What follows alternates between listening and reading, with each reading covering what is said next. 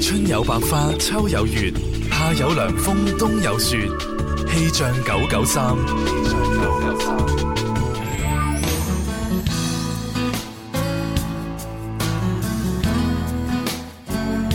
大家中午好，我係天生快活人文文。中午嘅時分，同大家睇睇天氣情況。目前廣州市各區晴到多雲，氣温介乎於三十二到三十六攝氏度之間，吹輕微嘅偏東風。現時黃色高温預警信號正在生效當中，天氣比較炎熱，請大家注意防暑防曬。氣象播報完畢，跟住落嚟你收聽到嘅節目係《天生快活人》。春有百花，秋有月，夏有涼風，冬有雪。氣象九九三，中中中中秋節就到啦！喺呢度我馬俊偉祝大家花好月圓，中秋節快樂！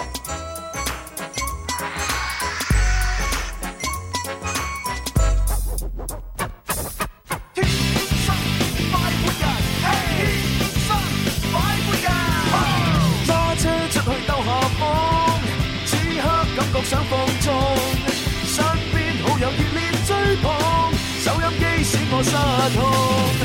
你我最愛快活自由，天空海闊歡笑永久，快快與我進入直播，天生快活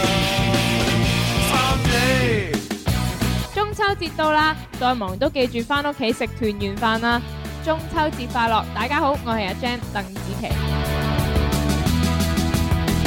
好啦，咁啊呢個中秋節咧就越嚟越近啦，係咁啊再過多啊，即係今日星期三再過多一日就係中秋節啦，冇錯都要係哇，啊犀利犀利啊！咁啊，希望咧各位朋友即係吓抽下時間咧就翻屋企啊陪下父母啦。係咁啊，但係如果抽唔到時間嘅話咧吓，都已經係誒不厭其煩嚟講好多次。而家科技發達啦，打個電話翻去或者打個視像嗯視像電電話話翻去，係真啊係好簡單一件事啊面對面聊天，係啊，即係以前都仲要話啊，有冇 WiFi 啊咁樣，而家唔使啦，手機流量都可以包月啦。係啊 係啊，咁啊，如果係等遲少少咧，五 G 如果面世誒普及之後，哇！哎更加呢哇，可以仲個快啊視像電話可能已經唔係齋視像電話啦，直頭係成個哇點虛啊虛擬嘅一個人，已經成個人影咁樣出現，可能都得啊，真係。可以㗎，係 3D 係啊係啊，好啦，咁啊介紹下直播室今日嘅陣容先啦係嚇，咁啊陣陣容咧非常之唔鼎盛 嘅，由於咧我哋近期天生發會家族咧就忙於誒奔走咧各個誒即係要做各。宣 à. 傳啊係啦，各大節目去誒推廣我哋嘅新歌《明月常高掛》啦，冇錯咁啊，蕭公子啦嚇，亦都係誒即係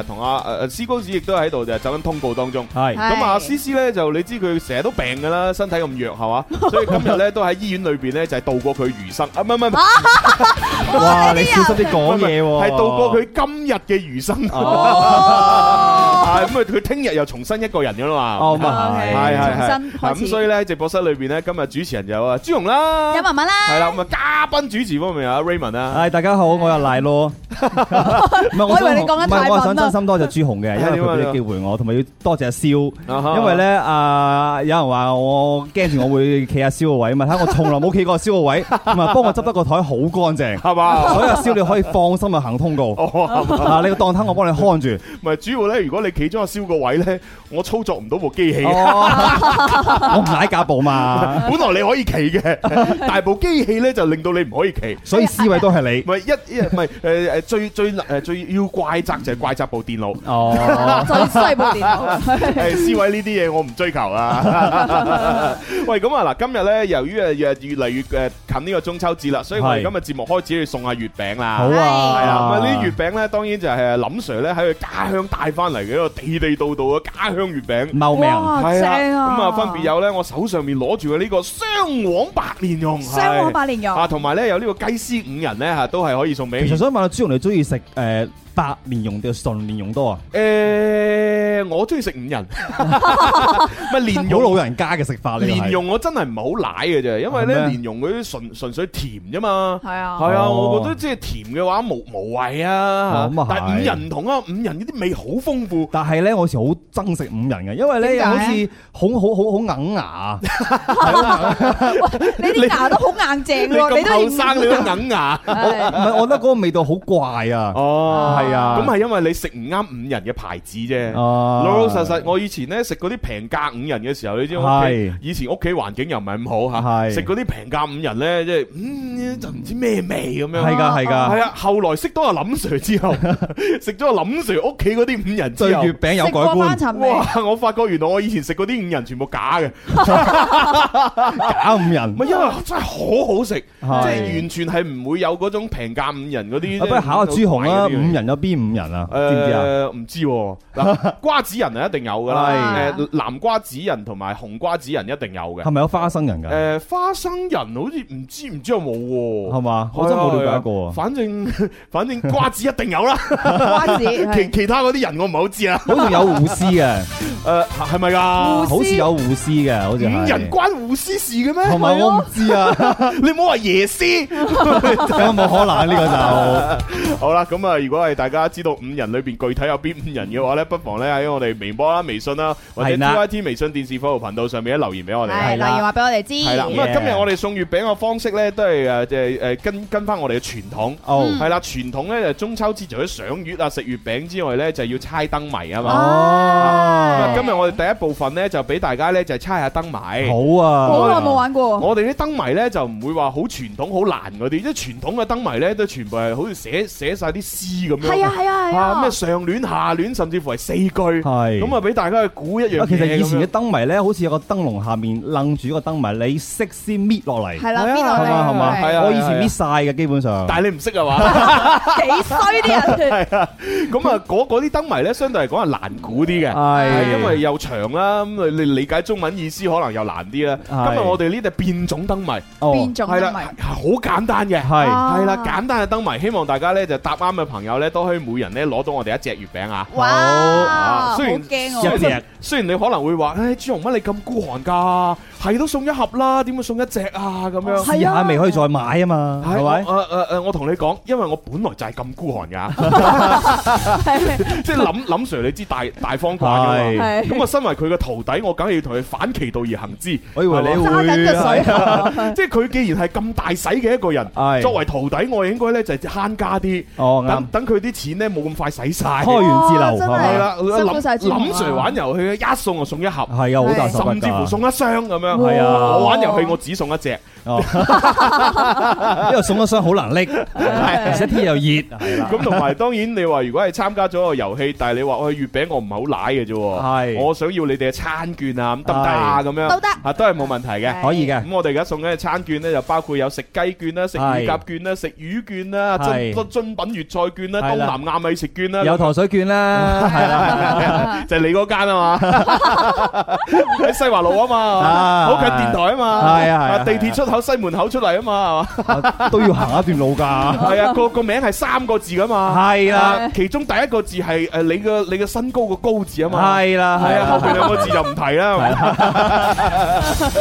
去到嗰度咧就以食外賣為主啊嘛。係啊但係都有啲台咧係俾大家可以去食嘅。係係咁而家主打咧係誒豆腐花啊嘛。係哦係五色豆腐花，係，俾我幫你講晒。唉，真係咁同埋咧，如果喺我哋節目當中攞到呢個糖水鋪嘅贈券咧，去到仲可以免費咧就憑券食一個紅豆係奶色糕添。 哦，我要正啊説明一下咧，誒有有效期係已經延長咗到兩個月㗎，哦， 係咁啊係啊，係九月嘅二號到到十一月嘅一號，有啲人係話到哦到十九月嘅十一號係過期咯，今日咪咪我話唔係，係到十一月，唔怕，你就算 喺我節目攞係到呢張啦，券過期都嘅話可以去啊你嘅，照去，食啦，係啊，係因為冇認數嘅， 因為老闆就喺我哋手 上，佢打個電話過去，佢喂店員啊，你老闆喺我手 上。李老闆， 好彩我唔好好彩我唔係姓李啫，好啦好啦，咁啊，反正呢，我哋今日呢第一部分呢會同大家呢就係去猜燈謀呢。好，咁啊，第二、第三部分呢，就會一如既往地呢，有情牽一線呢，就同大家分享。正啊咁啊大家可以趁呢個時候，除咗回答問題之外，都將自己嘅一啲啊祝福啊、啊情感嘅問題啊、情感嘅係遭遇啊等等係，都可以發留言喺微博、微信或者係係 TYT 微信電視服務頻道嘅留言板。可以關注微信公眾號快活頻道就可以啦，嗯，系咁啊！微博都係天生浮人嘅帳號啦。耶！好，馬上開始中秋節嘅猜燈謎。月光光照地堂，天生快活伴身旁。大紅燈籠高高掛，食個月餅開心下，祝大家中秋節快樂！大家好，我係 Leon。祝各位同學仔讀書日日進步，考試科科 pass。大家好，我係 Kelly 陳慧琳。天生快活人，但愿人長久，千里共嬋娟。中秋節快樂！快乐人儿快乐真，快乐好啦，咁啊，究竟诶有邊啲人可以答啱我哋啲燈謎，然之後贏取月餅或者餐券呢？係啊咁我哋要開通熱線電話先啦吓，係八三八四二九七一。同埋八三八四二九八一，我哋朋友記得加零二零好啊！嘅，咁啊，當然現場觀眾如果識答嘅話咧，都可以一齊嚟啊回答啦。 Yeah 係啦，阿阿傻娟已經做好準備啦。我今日同佢打定招呼，係話嗱，如果現場啲人答啱咧，馬上俾隻月餅佢。哦係啦， Okay 電話答啱嗰啲咧，可以揀月餅，可以講餐 券吓。哦，Ờ. 好啦，咁啊，第一個燈謎咧就嗱，我哋主持人都可以一齊估啊。哦，好好 OK 咁但係就等啲聽眾答咗之 後先。好啦，嗱，第一個我哋首先咧就係簡簡單單嘅先。好，係好系啦，呢、個燈謎就係究竟咩雞係冇翼嘅咧？咩雞 à, 係係啦，冇咩翼雞嘅咧？係冇翼嘅雞係咧？冇翼啊！係你知道我哋去咩肯德咩雞嘅時候， 喂，係咪食下字啊嗰啲嘅咧？你唔係你可以用一個好正常嘅思維去諗嘅。哦我哋平時食嘅雞咁都係有雞髀有雞翼噶嘛，唔係呢只雞係食唔食得嘅先？食得嘅食。得嘅。係啦，究竟有咩雞哦係冇翼嘅咧？咁樣 Ờ. 哦，係啊，你唔會唔好會用普通話思 à, 維諗會？係唔咯使唔使唔使唔使啊呢個純粹用粵語已經我以諗為到㗎係啦。飛機添，飛 知字唔係喎，飛機都有翼嘅喎。係 係咯，你啲人咯，阿文文不在線啊，唔係唔係唔係，喺佢智智商不在 線。真係慘。好啦，咁究竟有啲咩雞係冇翼嘅咧？我诶，我見到阿何生已經舉手何咯生好犀利喎。喎。究竟何生可唔可以答啱問題，攞到我哋今日第一個送出嘅月餅咧？好我哋要召喚傻娟啦，三好二一，傻娟。O K，好啦，诶，何生你好，你好，你好，你好，你好，你好，你好，冰係你你好好你好啊，咁啊，預祝你中秋節快樂啦。多係，謝朱係啊紅，亦都祝你哋中秋節快樂。多謝多多謝多謝多謝，喂，咁啊，中秋節有啲咩計劃啊？點樣慶祝下啊？誒，中秋節啊，咁啊同屋企人食飯啦。Ờ, 嗯哼啊誒食然後咧完飯之後咧，就自己誒同埋啲屋企人一齊賞月啦，嗯哼食月餅啦，哦食田螺啊等等 Ừ. 嗯嘅哦嘢哦，哇咁你食飯嘅地方你已經訂咗台未啊？訂咗啦。哦，咁啊得啦，你知係啊，我哋好爆棚㗎好爆啊，一輪一輪咁樣。係啊，好啦，何多謝關生心，俾你回答，究竟呢一個誒誒第一個燈謎嚇，咩雞係冇翼嘅咧？田雞係啱嘅。其實我諗唔到 啊，因為呢啲太點解因為呢啲太簡單啦，我要估啲高啲嘅，哦高級數即啲係嘅，淺水浸死你係 嘛？ 好啦，咁啊，何生就同阿娟講啊，睇下想要呢個係誒雙黃白蓮蓉，淨係呢個雞絲五銀啊嚇。OK 係 OK 啊晒，就係咁簡單嚇，答一個燈謎馬上可以哇，正啦真係，好啦，咁啊呢個時候呢，我哋都誒見到電話閃，要接個電話咯噃。係喂，你好。哎，喂喂，喂你好， hello 你好，朋友你可以講嘢啦。 Hello，係你啊！佢又唔出聲嘅，喂，hello，一 Hello 二三，一二三，唉，冇辦法啦。哎呀，好啦，咁啊，可能呢個電話聽眾啊，即係開小差啦。係咁我直接就問第二個誒好誒誒呢個誒燈謎嚇。係，你第二個燈謎呢，就要用普通話嘅思維去諗㗎啦。哦那所以呢，我就用普通話來問出這一個燈謎。好，好翻啊，我過就是嚟。说到底啊，什么动物是最容易？诶、哎死啦！如果我咁樣講， 好容易估就到穿啊！高啦嘛唔係唔係嗱，咁啊，我用粵語嚟問，但係大家用普通話思維嚟到去，OK 去諗 OK，好。 OK 究竟咩動物啊最容易跣低咧？係啦，最容易陷低，最容易跌跌倒，跌倒係啦係啦。究竟乜嘢動物係最容易跣低跣喺地嘅咧？咁樣吓，啊 Ờ. 點啊，啊諗唔諗到啊？嗱，呢啲難啦 係嘛？你第二題啫，嗱，如果係知道答案嘅朋友，除咗可以打電話嚟之外呢，係誒微博、微信都可以嘗試下回答。係因為如果現場觀眾同電話聽眾都答唔出嘅話，係咁我哋就會睇下微博、微信嘅留言有冇人答啱啦。 OK，係呢個時候我要又要接個電話啦。喂，你好，喂，你好，係點稱呼？陳生。哦，陳生，喂，好耐冇見 啊，陳生，喂，中你好，你好，大家好啊！哎中係你好快樂啊！Dạ, 日日快樂哎係係大家好啊，大家快樂。星期五訂咗台食飯未啊？嚇定咗啦，定咗啦。哦，咁啊得，最緊要呢樣嘢喂係，啊不過咧，我見有啲年輕人咧比較新潮嗰啲咧，係即點係樣佢因為知道咧中秋佳節咧，你去去出去啲酒樓度訂誒粵菜咁樣，肯定係爆棚嘛。啊啊係佢反其道而行之，哎誒我就係唔食粵菜，我就喺中秋節我出去食西餐，啊又或者係食呢個誒韓料啊、日料啊，或者係食嗰啲麻辣火鍋，係啦，咁反而就冇咁多人排隊。咁啊係啊，咁啊係咁但係始終一家人嘅話，如果係照顧到廣東人嘅口味嚇，係即係上特別老人家上有老係啊下有嫩，咁啊都係要粵菜先得。冇錯冇錯冇錯係啊。好啦，咁啊，陳生。啱先我問嘅嗰個燈謎嚇，究竟咩動物係誒最容易跣低嘅咧？咁你識唔識答？咩話？咩啊？狐狸。狐狸？為什麼？為什 麼？狐狸啊，狐狸。唉，好啦，佢 狐狐狸。狐狸係啱嘅，係恭喜晒啊因為因為點解係狐狸咧？點解咧？因為狐狸很狡猾嘛。啊，狡猾呢的同音就是它的哦，它的哎狡呀，它的狡很滑嘛，所以它就会呃陷低了嘛，就滑倒嘛。 所以呢，如果用普通话来问，什么动物最容易滑倒？滑倒那就很容易被人这理解到啊，肯定是狡猾，就是狐狸嘛。Ờ. Ờ. 哦所以我點解要用翻粵語嚟問呢？係啦，誒線低咁你又諗唔到，轉個 channel 咁樣係啊，我始終都係用翻粵語個思維嚟諗。係啊諗到我都係啊騸我諗到扇雞 à." 啊，扇雞 都啱嘅喎，扇雞即係太監雞啦，但係好食嘅喎，好食又大隻，啲肉又滑啦嘛。係啊，好啦咁啊，恭喜晒阿陳生。誒誒，咁你幾時嚟攞月餅？因為攞餐券啊？一一個先嚟攞一盒就話啫，朱豪。哦，咁啊，咁咁即係， 咁咁即係你放棄呢個獎品啦，係嘛？ 唔係。 啊！你啲人，你又嫌我孤寒 啊！而家你又唔放棄獎品，你佢想點熬你俾多啲。你先盒咧，係咪啊？嗱咁啦，咁啦，咁啦，嗱，因為咧老老實實，林 Sir 咧就大方嘅，係佢送啊一定送一盒嘅，梗係但係作為佢個徒弟咧，我必須要同佢慳錢嘅，冇錯係嗱，就算你點樣翳我咧，我最多只能夠送一箱俾你。吓，即即即兩隻啊，即係兩隻一對兩隻一對一箱一對啊，一箱一對啊咁啦，我就送送一隻诶五诶呢個雙黃蓮蓉，再送一隻呃五五仁雞絲打孖送俾你，得唔得啊？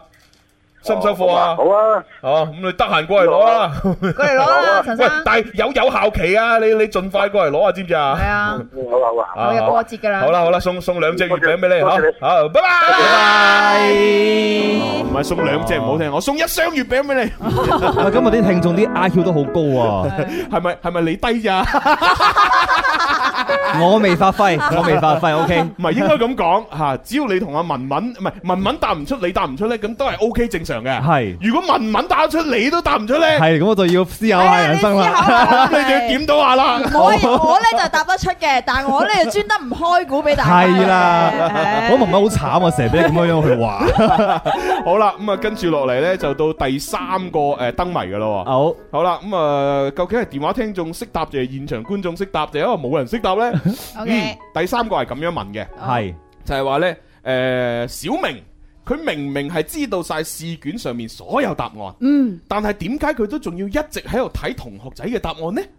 啊啊，啊呢個我知道，你啊，係咪啊？等人估下先，唔好扮識喎。 留俾現場觀眾估下，我俾聽眾估下嘛。係啦，嗱，我重複問多次呢一個燈謎啊，係即係其實都係一個即 係等於 I Q 題，係係係係啦 I Q 題嚟嘅，啊係就係話小明啊。佢明明係知道晒成份試卷嘅答案嗯，但係點解佢喺考試嘅時候，誒都仲要一直喺度睇同學仔嘅答案呢？嗯，點解呢？點解咧？啊係真係諗幾諗唔明啊！ 係係估一個詞語就係乜係嘢？咯，你估個咩？你話俾人聽啊咪嘛。就就係估呢個原因咯。原因我估原因。啊 Ờ. 哦咦，睇嚟你佢你唔識㗎喎，你嗱一定係估原因嚇，就會唔係會係四個字㗎？誒唔字數其實冇乜所謂㗎。冇乜所謂啊。係啊哦我驚講咗個答案出嚟一啫個原因啊嘛，就係小明佢明明知道晒成份試卷嘅答案，點解仲要睇其他同學仔嘅答案呢？Ờ. 啊係啦，你只要講到原因俾我聽就 O K 噶啦。係啦，哦咁有冇人識答呢？啊，呢個時候電話又響緊啦， OK 睇嗯下先好。喂，你好。 Hello，你好。喂，你好。係點稱呼啊？Hello。哦，Low 哥。唉，Penny Low 啊。食緊乜嘢啊？而家你又食麻辣湯啫，好正啊食淨係食咩豬雜粉啊？ 隻眼呀有少少腫啊，唔吓，你隻你隻眼腫啊？你唔係睇咗啲唔應該睇嘅嘢啊？啊！你你沖涼嘅時候，你唔好望自己啊嘛，即係沖沖涼嘅時候，你望得太多自己嘅生眼挑針。啊或者夜瞓咧，人哋誒，講少講少。喂，咁係你而家隻眼又冇咩大礙啊嘛？冇咩嘢，就係腫咗少少咁樣，唔係唔靚仔啦，搞到。哦，即係係你係即係自己呃熱氣啊嘛，你冇冇生乜嘢嘅， 純粹就係腫咗啫，係嘛？係啊，一兩年就搞一次呢啲嘢，好鬼哎哦哟，咁你真係要好好要注意地啊保保養下啦。係啊係，好啦，咁你你而家有冇食緊啲乜嘢咁樣噶？冇啊！就係睇下你有咩嘢拗嚟啊下咯。有乜嘢有咩咩嘢拗勾嚟嚟食下？咁樣嘅，我哋今日咧玩緊呢個中秋節嘅，即係猜燈謎嚇。咁如果你答啱呢個燈謎嘅話咧，就可以送月餅俾你，又或者係送呢個餐券俾你，都係得嘅。啊，咁啊，啱先嗰個啱先個燈謎，我相信你都可能呃誒隻眼嘅原因，所以你冇聽得好清楚啦嚇。 我重複多次，好就係話小明。佢明明知道成份試卷嘅答案㗎啦，嗯但係點解佢都仲要呢？就係、睇其他同學仔嘅答案呢？點解咧？點解呢？啊，你解釋到就得㗎啦。講多次。冇留意撈哥，係你隻眼有問題，唔係耳仔有問題 Dạ. 喎。嗱咁啦，其實小明呢就冇乜所謂，呢個名呢我隨次換都得嘅。係嗱，例如我換成哦小豬啦小嚇，豬係小豬，佢明明識得答誒嗰份誒試卷上面所有嘅答案，但係點解都仲要睇其他同學仔嘅答案呢？咁樣，哦哦哦，咁樣咁樣推翻咗我答案添。梗係推翻咗你 啊！你唔好以為自己識答 啦，好啊，你答下你個答案啦。我明知故問。哦，明知故問係梗係錯啦。 嚟 Raymond，你講下你答案。我聽人點 答先。文文就算唔識答啊，起碼答個錯嘅答案 啦。你連答都冇勇氣。我保持一個神秘。 O K O K，好，阿老哥，有冇分幾多隻字啊？冇啊，冇分幾嘅個字㗎？你只要講個原因出嚟就得講到個啦原因出嚟，就係點解？點解咧？係啊，點解啊？啊，小豬又得，小明又得，小黃又得吓，哎，咁我而家有啲清楚。啊，小華都得，係點解佢識得成份試卷嘅答案，但係都要睇其他同學仔嘅答案呢？五屎忽痕咯，咩咩啊？咩啊？屎忽痕咯，屎忽 啊！哇，呢個答 案好，呢個答案好。嗱咁啦，啊阿阿阿阿阿 Low 哥，係你嘅答案呢係錯嘅，係，啊但係呢太有創意啦，所以就 要送月餅啦。所以我決定我都要送個月餅 俾你。Ờ, 好嘢，好嘢。呢個答案好正啊！你就盡快過嚟攞，因為咧後日就係中秋節啦。係啊係係啦，咁誒誒雞絲五 人同我埋覺呢得呢個呢呢呢個答案，我覺得係啱。 係係錯㗎，係 錯㗎。嗱，你誒誒雞絲五人或者係雙黃拜年人都可以誒誒隨便揀，隨問阿娟就得㗎啦。OK， 係恭喜晒。係咪好似係咪係咪好似啱啱嗰人咩咩啊？打孖文。你答錯咗，你仲要打 翻嚟係，啊你真係啊，你真係屎忽男啊！你好啦，多謝晒阿 Low 哥，多謝晒係嘛希希望你隻眼早日康復。係系啦，係唔好亂咁拗啊！系注意用眼衞啊生。佢都唔知係咪 诶點樣嗱，即係拗拗完之後整 隻眼舐嘢啊！好核突啦！係好啦，係咁啦，拜拜。係老哥真係， 喂，我知答案喎。離晒冇屎忽 痕，真係你真係知答案。係 OK，誒、誒我誒睇下微博、微信上面係啲人誒誒點先，因為因為咧，我我啱先應承過咧，就係如果電話聽眾答唔啱，現場觀眾又唔識答，嗯咁個係機會係落喺微博、微信噶嘛。哦，係喎。係啦，我睇下有冇正確答案。 OK，好微博、出嚟先微信咧都好多人答啱 à. 喎，應哦該好得啦，我睇到 啦。誒唔俾睇，你答案係咩？Raymond 因為佢係一個老師咯。係啱嘅，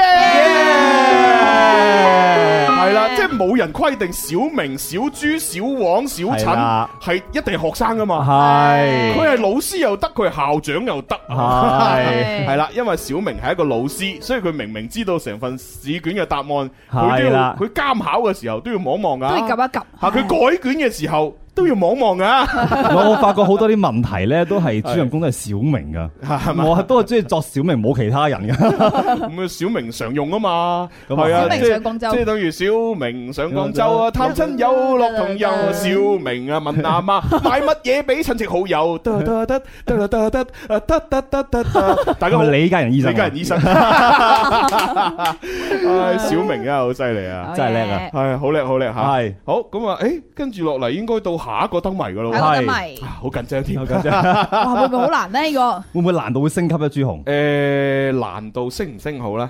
誒，或者可升啊可唔升而家係朱紅話事咁啊，升啦，升啦！嗱，係咯呢呢個我真係覺得呢個好難嘅，係因為呢個我唔睇答案咧，我真係諗唔到。哦哦，OK Ờ, 係啦，誒，一定要用普通話嘅思維。哦，又要轉一轉 channel，係啦，但係我用翻粵語嚟問哦你。哇，咁就難度增加哦係啦啊。你用係普通話嚟諗下。嗯。誒，謎面係咁嘅。係。一碗粥，係唔覺意倒咗落個頭度。係啦。一碗粥不覺意到了在頭上我，啊不覺不經意啊，不小心啊，不經意啊，哎呀，係啦，就係一碗粥咧，唔覺意咧倒咗落個頭度，呢個就係個謎面。哦，OK 謎底咧就係估一位誒電影明星。一位電影明星啊咁當然呢個電影明星咧，佢都有拍過電視啊嘅。問問名嘅先，嘿，好出名啊，好出名，殿堂級啊，眾人皆知係嘛？係啊，老前輩啊，係係啊，上晒神台噶啦。哦，哎啊呀，點解我咁早就知道 㗎呢個答案？好似好識咁啊，文文今次， 我真係唔講出嚟呢題，我我真係估到。佢佢都要喺你面前把叻先 得嘅。好啦，原來係咁樣。講多次個謎面啊，係就係一碗粥吓，唔覺意倒咗落個頭度。啊係啦，係咁啊個謎底咧要大家一齊去估係一位電影明星。 Yes，哦，俾大家估下佢係咁意都有唱過阿歌嘅，但係佢唔係好唔唔係好專業，主哦打唔係唱歌，唔係唱歌，即係佢 O 其實 K，佢唱歌好一般嘅啫。係啊係啦，唱過啲冇乜嘢聽唱過啲唔好正經嘅歌。哦， 係啊 OK，好。咁啊，然之後咧，電影上面咧好有成就。哦啊，係電視劇咧就之前係喺佢拍拍電影之前咧就拍過下咁樣。哦 OK 係啦係啦。哎呀死啦， 去咗廣告咧。係哎呀係喎真係。哎呀，真係快樂不知時日過。好啦，咁啊，俾一個廣告時間大家諗諗啦。好。如果現場觀眾諗到嘅話咧，實啊咁快，麼麼打你舉手。好啦，我都識咁啊咧如果么么打識嘅話，一陣就試下啦，係咪 OK 我我哋如果係電話聽眾唔識嘅話，就俾么么打答。好啊啊么么打答錯咧，就俾微博、微信。好， 好，休息一陣，轉頭再玩。 OK。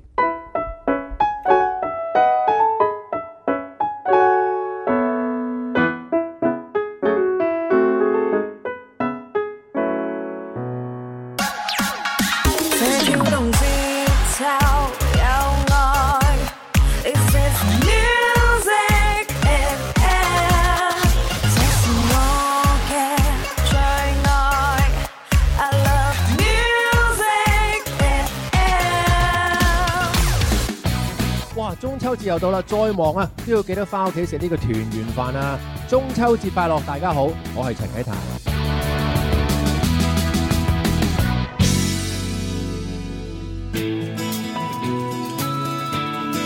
Yeah，今天請放開所有顧忌，開心跟我一起去飛。天生喜愛九九三這電台，笑豬風趣講乜都咁可愛，天生快活人，愛上你。好啦，翻嚟第二部分《天生浮人》節目啊，咁啊，直播室繼續有朱容啦。直播室有文文啦， Raymond 啦 r a y m o Yeah 系啦，咁啊，啱先我哋喺嘅猜燈謎嘅時候咧，咪提到咧，好多時候咧講啲學生嘅嘢咧，就要講小明啊。係其實我發覺咧，其實唔係淨係小明咁經典噶，仲有兩個角色咧係好經典嘅。例如咧，但係一定要講英文嘅時候，你要講啦，就英係文我我我哋嗰個年代啊，我我唔知而家呢個年代係咩啦，我哋嗰個係年代最興嘅英文名就係咩啊？Lily、慳妹妹。 哇即係你一講 Lily 係啊 and 慳妹妹咧，你就會發自心底裏邊嘅 笑，你會回憶翻我哋以前學英文。仲有嗰隻寵物鸚鵡叫做 Polly Polly，係啦，仲有個老師叫 Miss 膠。係係啦， Miss Gao 跟住仲有一對 twins 咧，就係 Lucy and Lily。哦係啊係啦跟住咧就係仲有一個誒，佢個 friend 叫阿 Mike，啊，仲有叫 Jim Green。哦，哇！呢啲好 old 啊 school 嗰啲吉吉姆格林。 哇！即係即係嗰陣時，我我我我嗰個年代咧，啊即係係一學英文咧，第一課咧就係咩啊？Good morning, Miss Gao 啊，Good morning, 啊 Lily 唔係有一學第係第嘛一課係咩？How are you？跟住 Fine, thank you, and you, I'm fine, thank you 咁啊嘛。 What's your name? I'm Jim Green 吓，and you 啊，I'm Lily。This is Han Mei Mei。Han 係咪咪？哎呀，黐黐線嘅，而家好似唔叫蝦尾尾啦。而咪而而而家家應該冇而家呢個年咗啦代應該唔會哦學我呢啲聽嘢過啦網上一一一個誒流流傳嘅新聞咧，話啊哈啊咧誒蝦咪咪係真係有有真係有呢個人嘅，係而家已經係誒有小朋友啦。哦，係咪㗎？係啊。咁究竟慳妹妹係誒韓韓韓妹妹定韓妹妹啊？誒唔係誒誒， 嗰個蝦咪咪好似係話係誒編寫教科書嘅嗰個，真係㗎嗰個人嘅女，真係㗎，好似係。咁個 Lily 咧，Lily 係咪呢呢係邊個咁啊寫教科書個女個男朋友 啊？咁啊咁長遠嘅， 係啊，所以所以咧，我我最記得就係嗱，小學嘅時候就學呢啲咁嘅人名啦。係啊咁但係去到咧就係初中又好，去到高中咁，你學嘅嗰啲英文就越嚟越深入，就係就冇呢啲咁簡單㗎嘛。啊係係係 但係咧就有一 次，我嘅中學同學喺回答老師嘅一個問題嘅時候，即係個係老師好似要要佢唔知用啲咩詞語去造係句啊。係係咁佢 佢英文不嬲都唔係咁好。哦咁佢造句咧 諗嚟諗去啊詞窮，諗咩呢諗唔到叫咩 名，跟住就講咗 Lily 同 h a n y 全班大笑。係啊，不過可能我而家咁講咧，即係唔係我嗰個年代嘅朋友係完係完全 get 唔到有咩好笑啊！ 係。但係老老實實，我哋嗰個年代係就真冇係錯冇錯真係一聽你會覺得好笑，好出名係啊經典嘅回憶，太經 典。同埋我而家咧都行街嘅時候啦，我會見到有啲零食鋪咧，係係出咗有啲唔知係咩糖定係定啊係咩 yeah 零食咧，冇錯係個包裝就係用咗呢個 Lily and h a m 我買過，我買過。真係㗎真係㗎係啊，我買過。咁係咩咩嚟？糖定咩嚟㗎？就係以前小學食嗰啲喺士多隔離買嗰啲糖咯，哦嗰啲嗰啲叫做咩啊爆炸糖啊？哦哦爆炸糖係啊，咪嗰啲泡泡糖啊，有㗎 有㗎，爆炸糖同埋咧都係蚊零兩蚊嘅事都係，係啊， 爆炸糖哎係啊喺而家呢個年代有啲邪 惡。 好啦好啦好啦，唔唔唔講呢啲嘢 啦。誒，啱先我哋喺去廣告之前呢，係係問咗個燈謎嘅，係咁啊，到而家呢，都係未開估嘅。咁重複一個燈謎啦，不如係啊，燈謎呢就係話你要用普通話思維去諗嘅，嗯謎面呢就係話一碗粥唔覺意倒咗落個頭度，係嚇咁個謎底呢就要等大家呢估一個呢就係電影明星，三秒就諗咗出嚟啦，真係非常之簡單。咁啊，即係證明阿文文以前有聽過呢個燈謎啦。冇㗎㗎，唔係以佢嘅智商係冇可能 噶。我要挽回我嘅智商起碼都要諗三年都 未必諗。好啦，咁啊，然之後我已經見到微博、微信有人答啱啦。係啦好多人答啱啦既然係咁，我哋就誒俾現場觀眾答啦。好 OK 係啦嚇，阿麼麼打，你啱先係識答啦係嘛？好，我召喚 Soki。好啦，麼麼打你好 Raymond 朱紅文文好中秋節諗住點過啊？誒未諗到，未諗到啊嘛？哦，你唔你你誒、呃我建議咧，你就盡量唔好去阿威文鋪頭 過啦。咁咯唔係因為佢誒就係之前咧一路好中意蕭公子啊嘛， 跟住過咗一輪之後咧就好中意阿當啊嘛，哦又過一輪好中意陳露妍啊嘛，係係啊，全部都係嗰個 feel，即係啲高高大靚仔，高大係啦。咁啊近期我發覺佢好似成日好中意你，係嘛？係啦，成日去你糖水鋪度打躉。啊，多謝重行，咁當然如果去到嘅話，佢一年食十碗糖水咁梗係好啦啊。不過咧講起誒路言咧，琴日我睇誒誒誒有聽嗰個《今夜歡樂頌》咁啊，做嘉係係賓，喂都係幾靚仔嚟嘅喎，梗係啦陳浩然梗係啦係唔錯嘅喎，想想當年佢係同阿張宇航、啊、梁子玲一齊參加我哋《陽光的聲音》嘅 DJ 大賽。係啦，哇！當時我仲要第一眼睇佢就啊，我唔講啦，小心啲講嘢 喎係小啊心講嘢，小心講 嘢。好啦，咁啊呢題外話就唔講啦。係啊，么么得，誒請你回答嗰個請回答謎底係乜嘢啊？炸用法咩話？炸用法點解啊？點解 啊？點解？點解普通話思維，因為點係解嘅？誒你你講啊，你講。 原因係咩啊？因為普通話思維。係啊，好啦好啦，我哋我哋唔好難為麼么哒啊係啦啊，佢答得出呢個答案呢，已經係好難得噶啦。係啊我相信好多軍師呢去提醒佢，佢唔知道原因係好正常嘅。係咁我哋就啊同同阿娟溝通下，送隻月餅俾你啦，一隻嘅啫喎。一個啊啊係因為佢係唔知原因啊嘛，係啦，咁我哋講下個原因啦，啊就係普通話思維啊嘛，吓 Joe Joe Run 係係花咁樣即係用那個碗粥去啊周滋潤你那的個頭頭髮，係啦，所以就係啊周潤發啦。啊如果粵語思維就講唔通啦，咁係周周同粥係兩樣嘢嚟啊。好啦，咁啊呢一個咧就係我哋誒第一 part 最後一個誒燈謎，係咁啊，但係咧大家我覺得個就玩玩猜燈謎好似都幾熱情，係咁我不如今日再問多最後一個啦。好啊好係啦，最後一個咧終極啊嘛，係終極嘅燈謎。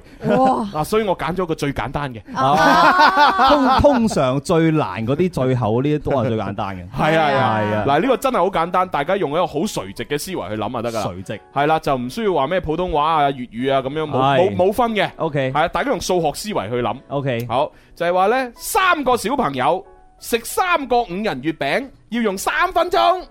咁如果九十個小朋友食九十個五仁月餅要用幾多時間呢？啊，哦 啊，就是那麼的簡單啊！呢個就係數學題。有那麼簡單。 喂，呢首咩歌嚟噶？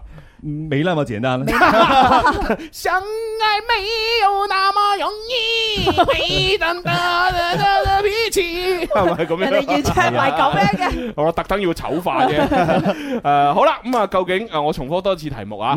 三個小朋友食三個五仁月餅要用三分鐘。係咁九十個小朋友。誒食九十個五仁月餅要用幾長時間呢？嗯，係啦仲要垂直嘅數學思維，係啊係啊， 即係冇放你飛機嘅，哦冇冇冇裝你彈弓嘅，係係啦係啦，直接諗就得㗎啦，係啦，有冇人知？有冇人知？ 九十分鐘，我文文答九十分鐘， 九十哇，足以證明佢智商真係好勁。 啊喂，我係專登唔講個答案出嚟俾大家估你知得唔㗎。講啫。哦，好啦，誒，哇，真係有人舉手喎。係，好好啦，咁啊，阿阿阿娟。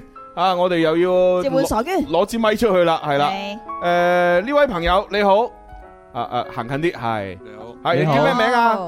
歐志峰，哦，峰哥，你 Ờ. 好啊峰你哥，好喂，中秋節諗住點過啊？中秋節啦，係啊，誒，唔知點過，嗱，好嘅，如果唔知點過，即係冇節目啦，係啦係冇節目呢，就應該翻屋企陪下阿爸阿媽啦，要嘅嗯係啦，呢個就係最大嘅節目啦。冇錯我都喺度諗呢，今個星期五呢，我哋點都要試下抽啲時間翻去屋企吓，哪怕我星期六要繼續加班，我都要翻佛山噶啦。嗯大家唔好阻我，我要翻佛山。 冇人阻你，你應該去分佛山嘅。係係好啦，阿峰哥，俾你回答啦。咁啊，誒，究竟九十個小朋友食九十個五仁月餅要用幾多時間啊？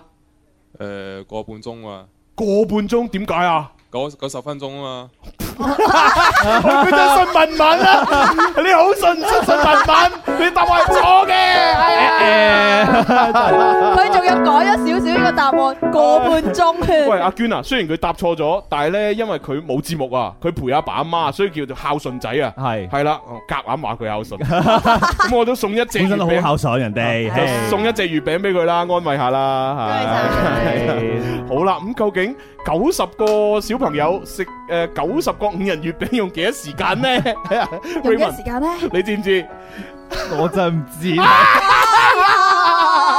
枉你仲話聰明過文文，唔係，因為咧，因因為咧，我唔知呢個係咪 get 啊嘛。如果唔係 get 嘅話咧，就要正常個數學思維嘅話咧，就可能有另外一答案。係嘛係嘛係啦，所以我係保持住兩個答案嘅。我哋睇下啲錯嘅答案啦，不如。 哦，錯嘅答案。呢位叫誒袁冠希嘅朋友咧，佢就話係一分鐘哦，咁一樣，分鐘肯定唔啱 嚇。啦。有朋友話九十分鐘，有啲人話五分鐘，有啲人話四分鐘咁樣系。好啦，咁啊，我哋都不如俾啲時間大家諗一諗啦。嗯好，係啦，中秋佳節即將到啦，我哋點係可以唔播一播我哋天生發育人專門為中秋節明月常高掛，啊而創作嘅呢首歌呢？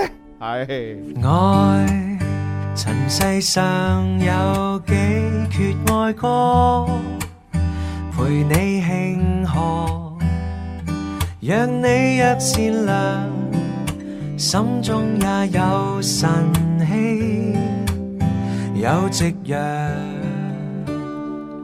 如今年月漸長，越看真，這凡塵，凡俗世紛爭，得到的所有，最後卻是永不休。明月明月常常高掛，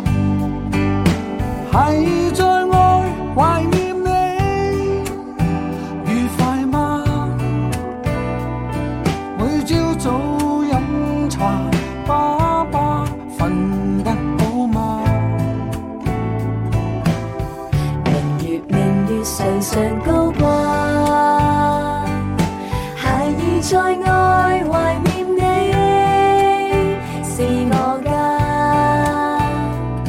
這家中小孩已不怕暴雨風沙。爸媽不要念掛。你又到中秋，我哋又過過中秋，明月夜飲杯酒叫鄉愁。呢個世界瞬間轉眼變化太快，仲未準備好，你已經長大。人生有好多種唔同嘅可能，得唔到嘅唔需要怨天尤人。點解唔諗下努力發奮過你嘅人生？愛塵世上有幾闕愛歌，陪你慶賀，讓你若善良，心中也有神氣，有夕陽。如今年月漸長，越看真，這凡塵凡俗世紛爭，得到的所有，最後卻是永不休。明月明月常常高掛，係在愛懷念你，愉快嗎？每朝早飲茶，爸爸瞓得好嗎？明月明月常常高掛，孩兒在愛懷念你，是我家。這家中小孩已不怕暴雨風沙。爸媽不要念掛。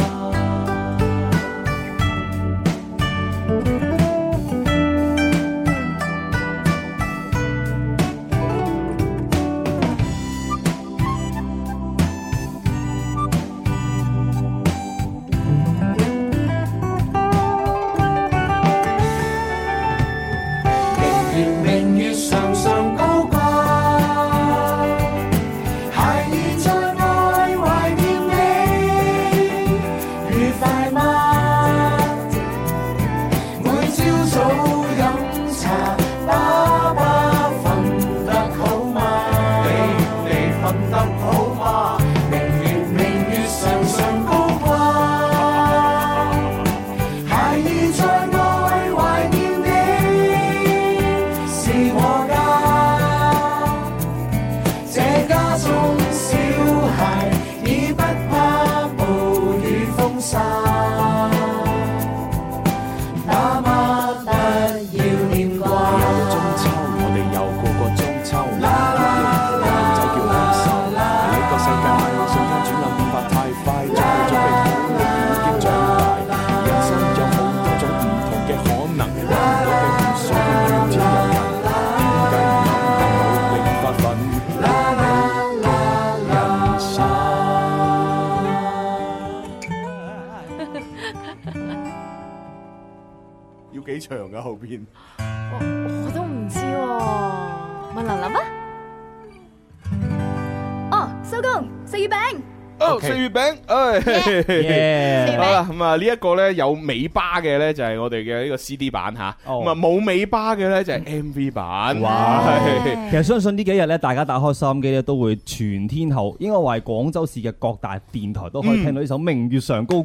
係啊係啊，因為咧就從今個星期一開始咧，就已經係陸陸續續咧去唔同嘅節目裏邊去跑通告啦。係咁啊，不如我都預告下今日嚇我哋呢首歌，嗯究竟係去到啲咩節目度？究竟可以聽幾多次？係啊，去係去做通告 咁樣。Ờ. 係咁啊，首先呢，就誒講一講呢，就已經過去嘅咁樣 OK，已經過去嘅呢，就係呢個一點鐘嘅時候係嚇，啊因為而家已經一點廿廿幾分啦，即係而家喎。係啊，我諗而家係都仲可以聽到尾巴 嘅，係啦，就係呢個一係點鐘開始啊，就係呢個誒新聞台嚇，咁啊係就劉宏主持，咁咧林琳啦、蕭公子啦、鐘明秋咧就喺嗰度咧 做做緊通告啦，係係啦，扭去新聞台聽到啦，係啦 係啦，咁啊然之後咧誒係廣東新聞台啊，咁然之後咧就係晏晏晝兩點半，即係我哋做完《天生發育人》，再過嗯半個鐘半個鐘到，係兩點半呢，就會喺呢個廣州新聞嚇，就係九六二， 962係啦，咁就可以聽到我哋嘅呢首歌啦，行通告啦係，跟住去到呢個晏晝嘅三點鐘啊，就係呢個文藝聯盟嚇，哦冇錯啊有我哋嘅通告，係跟住去到四點啊，就係車載生活，就有你啦係啦，變亮啦，係啊，變亮咧係琴晚聽我哋誒，呃即係呢個今夜歡樂頌嘅時候咧啊，跟住就話我強烈要求 嚇，你快啲嚟我節目咁樣，咁啊嚟啊嚟變亮啦啦係係 OK 咁啊去到呢個今晚傍晚嘅呢個六點到六點半咧，係哇就係我哋嘅前輩啊彭偉哥哥啦，係澎湃動力，澎湃犀利啊犀利啊，係咁啊跟住咧就係呢個誒去到今晚嘅七點半到八點，係有呢個誒誒反斗新世代喎，反斗新世代係 yes 誒戴上蝦超開心到飛起。喂，到時又做乜戴戴副眼鏡過去？蝦蝦超，戴個蝦蝦超過 去，啊唔使戴啦，嗰度有蝦超啊！唉。跟住到夜晚嘅八點到九點咧，就係梁子玲嘅《今天今天星閃閃》啦。哇真係犀利啊！通告滿滿，係啦，咁 Yeah 聽日有啲有啲咩通告咧？咁啊，聽聽日再 講。係，好啦，喂，咁我哋就係時候要開估啦。 OK，係係啦，咁啊，究竟係啱啱先我哋問到嘅一個問題啊，係三個小朋友食三個五仁月餅要三分鐘，係係咪九十個小朋友食九十個五仁月餅要幾多分鐘幾咧分鐘咧，Raymond 你知唔知啊？梗係知啦，仍然就係三分鐘， 你睇下微博啊， 梗係唔係啦。嗱，不過其實呢條呢條題呢，唔係一個好嚴謹嘅數學題，係係啦，因為其實你要你要九十個小朋友食九十個五仁月餅都係係三分鐘呢，其實有條件嘅，係 Ừ. 嗯就係話前邊呢嗰三個小朋友食三個五仁呃三個五仁月餅呢，佢哋同時食嘅，係係啦，中間冇扭計嘅，係係啦，咁樣食食完啊三分鐘啦，咁所以九十個小朋友食九十個五仁月餅，只要佢同時食嚇，又冇人扭計，係其實都係三分鐘唔係，如果係咧，嘅誒，呢個係如果九十小朋友咧，有八十九個係唔中意食五仁月餅嘅話咧，剩翻嗰個就好慘啊，要食九十個。我發覺咧，小朋友都係唔中意食五仁月餅嘅，所以佢哋都好慘。咁啊係係，啊多數都唔中意嘅，係啊因為啲五仁月餅呢啲係老人家先識欣係啊賞，例如我。啊係啦，有翻上下歷史沉澱，你就會中意五仁 月餅。係，哎呀係，啦知你知你勁啊，知你勁啦。係，所以咧就喺微博、微信都好多人答啱，咁係不如我哋就喺微博、微信各抽一個係可以好啊獲獲得 OK 月餅或者餐券。可以啊可以啊咁啊大團圓結局啦。好電話聽眾又有係嘛？係誒現場觀眾又攞到。美國美商又有，係啊唉，皆大皆大歡喜，玩味，皆大歡喜。系啦，喂，咁啊，啱先我哋喺誒做節目嘅時候咧，咪都喺度問過一個問題啊，哦係五人月餅究竟有邊五人呢？好多朋友回答係啊，我見到好多人答喎，係啊，係微信嘅哦，微博嘅呢位阿何生咧，佢就話五仁咧，其實就係杏仁啦、桃仁啦、土人啦、花生仁啦、麻仁啦，同埋瓜子仁 嘅。嗯，文文真係唔係一個廣州人，我未聽過土人係乜嘢嚟嘅喎？點會土途人啊嘛？桃人係咩嚟啊？我好似未食過。誒咁啦，有見及此，既然阿文文作為一個地道嘅廣州人都講錯啦，咁我都係咁依科科普下啦。好嘅即係其實圖咧，即係呢呢種呢呢個字啊，即係即係水墨圖嘅圖啊，係係佢原原來嘅音就係圖啊嘛，係係係啊，滔土吐圖，第第係四音嘅。係咁其實我哋廣州話裏邊咧有好多第四音嘅字啊，啊係即係都係會喺一啲特定嘅情況底下咧，會轉調嘅，係係哦啦，變成係第二一第二個聲調，係即係例如啊沙河頂。你會講沙河頂啊，係但係你如果去沙河呢，你就唔去沙河啦，你係去沙河。沙河係啦，咁你食沙河粉就係沙河粉啦。哦係但係如果你食河粉，咁你就係河粉啦。係嚇，如果到河粉呢，一聽你就唔係地道嘅廣州人。喂，不如我又舉一個啊啊，誒，譬如話我要去誒黃沙就唔係去黃沙，係咪咁樣啊？係啊咁 yeah 啊，仲有咧就係例如我哋誒買誒。誒，不如我哋食誒誒煲煲個誒誒皮皮蛋瘦肉粥咯，咁樣。係咁我有啲人都會講皮蛋瘦肉粥。係啊係啊係啊係啊誒我媽係咁講㗎皮蛋瘦肉粥係啊。但係如果你話喂阿仔，你買嚿豬肉翻嚟啊，咁你就唔會話喂阿仔，你買嚿豬肉翻嚟 啊，就唔會哦啊。你只能夠話阿仔，你買嚿瘦肉翻嚟啊，就會啦。所以咧，好好多廣東話嘅第四個音調嘅嗰啲字呢，喺一個特定嘅語境裏邊就會升成為第二聲噶啦。係嗯啊，但係你亂咁升成第二聲又唔得噶喎。係啊唔可以亂嚟咁所以呢啲咁樣究竟咩時候升上第二調，咩時候係讀翻佢原音第四調呢？係呢啲就係真係好地道嘅一個廣州話、廣州人嘅語感。係你冇咩理由嘅，嗯係你就係讀到呢個詞，你你係廣州人你就應該係讀翻嗰個音，係你係廣州人你就要升咗去第二調。係即係冇咩任何咩原因嘅，係啊係啊。咁當當然有啲人可能話，哦，係通常嚟講呢啲聲調嘅情況，好多時候發生喺誒結尾，係即係嗰個字結可尾能係作為結尾嘅時候，好容易會升咗上嗯嗯去。嗯又或者如果係唔係結尾嘅，係可能喺前邊呢就必須係兩個字，係哦係啦，可能就會升咗上去啦。哦係例如文文我啦，係啊，唔係會讀文文噶 嘛。係例如好似誒即係姓陳咁樣啦，哦係咁啊阿陳先生係嚇，但係你唔你唔會叫佢陳 Sir 啊嘛，係你叫佢陳 Sir 係啊嚇或者老陳。或者係林 Sir，係啦，你 Yeah 就會叫林 Sir，係 啦，即係呢啲係一個廣州話好獨特嘅，即係本地人嘅一種語感先至會知道。Ừ. 咁但係與此同時呢，你唔好以為呢淨係得四第四調嘅字先會咁樣升喎。係其實我發覺呢，喺廣州話裏邊呢，仲有第二個調呢，誒，即係第六調。係第六調嘅字有啲時候都會升咗上去嘅，嗯哦是是是是是是就係是呢啲呢是個，有啲音係第六調嘅，都會喺某一啲特定嘅情況升咗上去第二調嘅。哦係啊係啊，嗯就係咁啦，學到 嘢啦明白晒咁 Yeah 所以呢，係途人呢係要讀途人，係唔可以讀土人嘅。土人 OK 你只可以講話啊，我好想食個土啊，係咁你就可以土啦。今日肚好靚 啊，咁樣係啊啦係啦食，哇個靚肚個肚好多汁啊！係如果話再再常見啲一條魚啊，係係啦，其實魚咧佢嘅正音係魚啊嘛，係任人魚肉嘅魚，年年有餘，係啦，年年有餘。咁係點解會成日講魚魚魚咁？ 呢個就係特定嘅語感啦。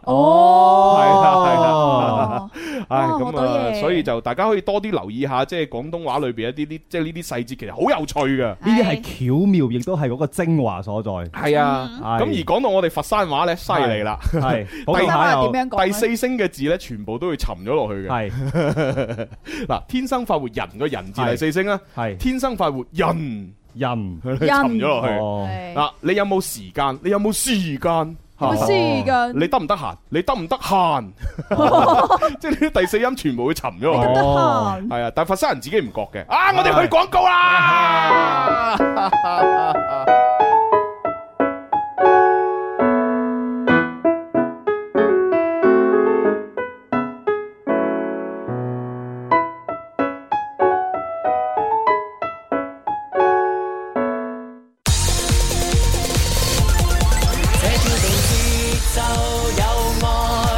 This is music FM，這是我嘅最愛。I love music FM。中国银联与您一起关注天气变化。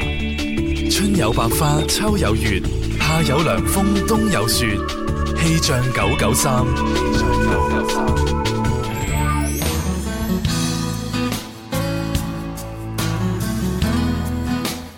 一家人中午好，我係天生快活人 Raymond。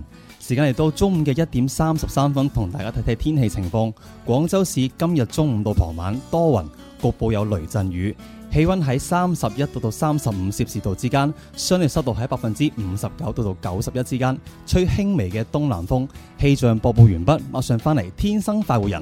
即日起，银联卡用卡营销火热举行中，使用六二开头指定银联卡，在南航、东航、深航、厦航、川航五家航司 APP 使用云闪付支付，满五百最高立减一百六十二元，快乐生活有卡不同，详询九五五幺六。天上月圓，人間團圓，祝你中秋節快樂！我係阿 sa 蔡卓妍。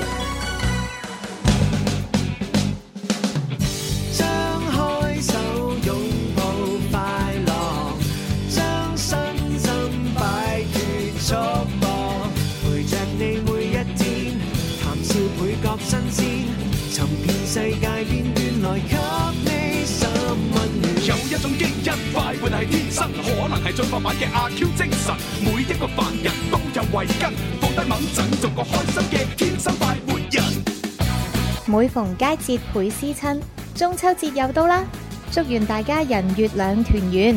就算幾忙，都要記得同屋企人講句中秋節快樂啊！大家好，我係黃婉之。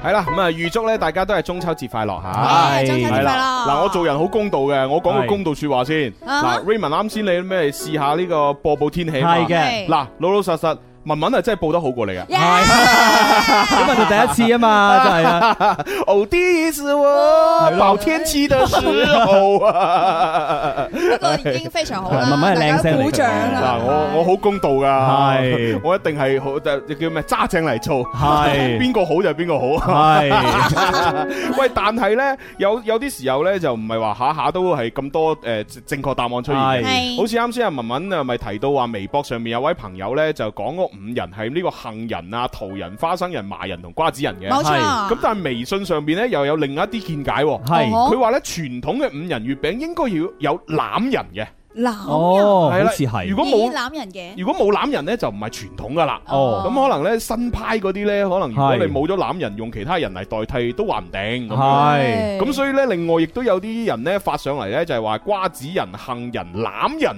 誒核桃人同埋芝麻人。哦係啦係啦。好豐富咁，啊，究竟邊個答案先啱咧？我自己我都唔知啊。自己切開個月餅嚟你身為一個中意食五仁月餅嘅都唔知解剖下啦雖然雖然我係一個草根美食評論員，但我都即係評論員啫，我唔係自己整嘅，我唔識整冇考究嘅嘛，喎 真係冇考究，冇考究啊 OK！但係我我必須強調，一定係有瓜子嘅，有瓜子仁嘅啊係啦，你你肉眼都睇到，即係你酥啊係有瓜子嘅，係啊係係啊，甚至乎我好似有之前好似有次食過，唔知係咪有杏仁添 㗎？係嘛哦，係係我係記得係係係係係有啲杏仁係嘛嘅，係啦好難食嘅，係啊，好難食。唔 係真係，唔係你唔覺得咧？即係月餅嗰種味咧，溝埋呢啲咁樣嘅誒 peanut，即係誒堅果類咧，嗯嗰種味道好奇怪啊！我覺 得嗯。所以我只能夠講，你未食過林 Sir 嘅嗰五人，啊只要你食過林 Sir 嘅五人，你翻唔到轉頭。哦我哋即刻拆開一個時間即刻拆開一個時每間每年每年我哋我哋天生發育人節目組咧，即係誒即係都都每每個員工都要有一份月餅嘅。哦係只要係林 Sir 屋企嘅月餅，我一定要攞五人嘅。係如果攞攞唔到五人嗰年咧，我就喺公司發脾氣㗎啦。 哦係啊，我就係話有冇搞錯？係我話晒都係公司誒係老 員工，有大乜哥有乜理由俾啲其他嘅新人攞晒啲五人月餅唔係留一盒俾我？係咪先？我係老人家嚟噶嘛，係 嘛？你應該係唔俾五人我，唔應該係俾蓮蓉月餅。即係係如果係蓮蓉蛋誒蛋黃蓮蓉係全部公司都係咁樣嘅，係咁我冇得講啊。係但係有五人同埋有呢個蓮蓉嘅時候，你點可以唔留五人俾我？我一定要五人我年紀咁老，係咪先？ 你尊老愛幼咪啫，都係尊老咗先至愛幼噶嘛。哦，即係我發脾氣啊嘅，我淨係發脾氣嘅啫。 咁你真係幾傳統嘅。